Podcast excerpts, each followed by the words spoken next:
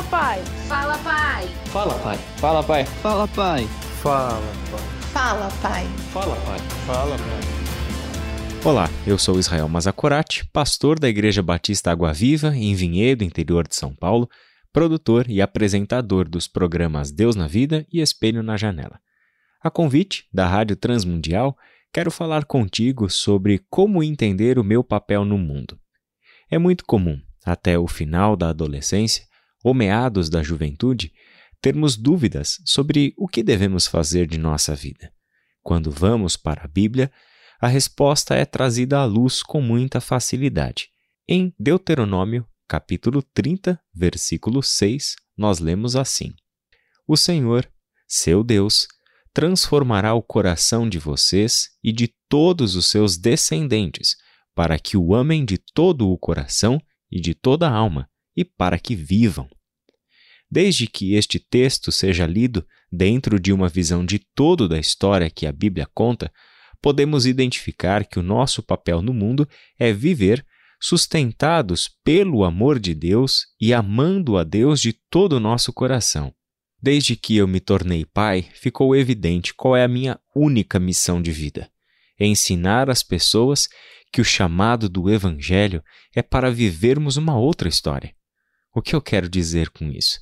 A mensagem da Bíblia e de Jesus Cristo não tem como objetivo que você e eu conheçamos ou venhamos a decorar um ou outro versículo bíblico.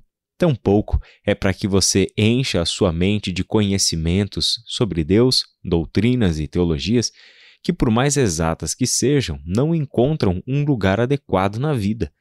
A mensagem da Bíblia e de Jesus Cristo é para que nós vivamos a história de Deus. Por isso, o mesmo livro de Deuteronômio, no capítulo 6, fala que a missão dos pais é ensinar aos seus filhos sobre quem Deus é, a partir do que ele fez e deseja que seu povo faça. A história de Deus, que é a história que a Bíblia conta em quatro grandes atos criação, queda, redenção e consumação não é um conhecimento a ser adquirido, mas a ser assimilado e vivido. Assim como o alimento que ingerimos se torna parte de nós ao nutrir as nossas células, músculos, órgãos, ossos, etc., a história bíblica deve ser assimilada por nós a ponto de sermos capazes de viver esta história em total obediência ao Deus que conhecemos por meio dela. O chamado do Evangelho é muito maior do que um simples convite para aderir a um conjunto moral ou a um estereótipo cultural de pessoa religiosa, pois essas coisas não se sustentam, como Paulo disse aos Colossenses no final do segundo capítulo da carta. O que verdadeiramente sustenta a vida é o Deus que toca e transforma o nosso coração, com um objetivo claro e bem definido para que o amem de todo o coração e de toda a alma e para que vivam. Essa mensagem fica por aqui, mas a RTM preparou um material complementar para a sua reflexão. Você pode ler em nosso site ou ouvir em podcast nas principais plataformas de áudio. Basta procurar por Fala Pai.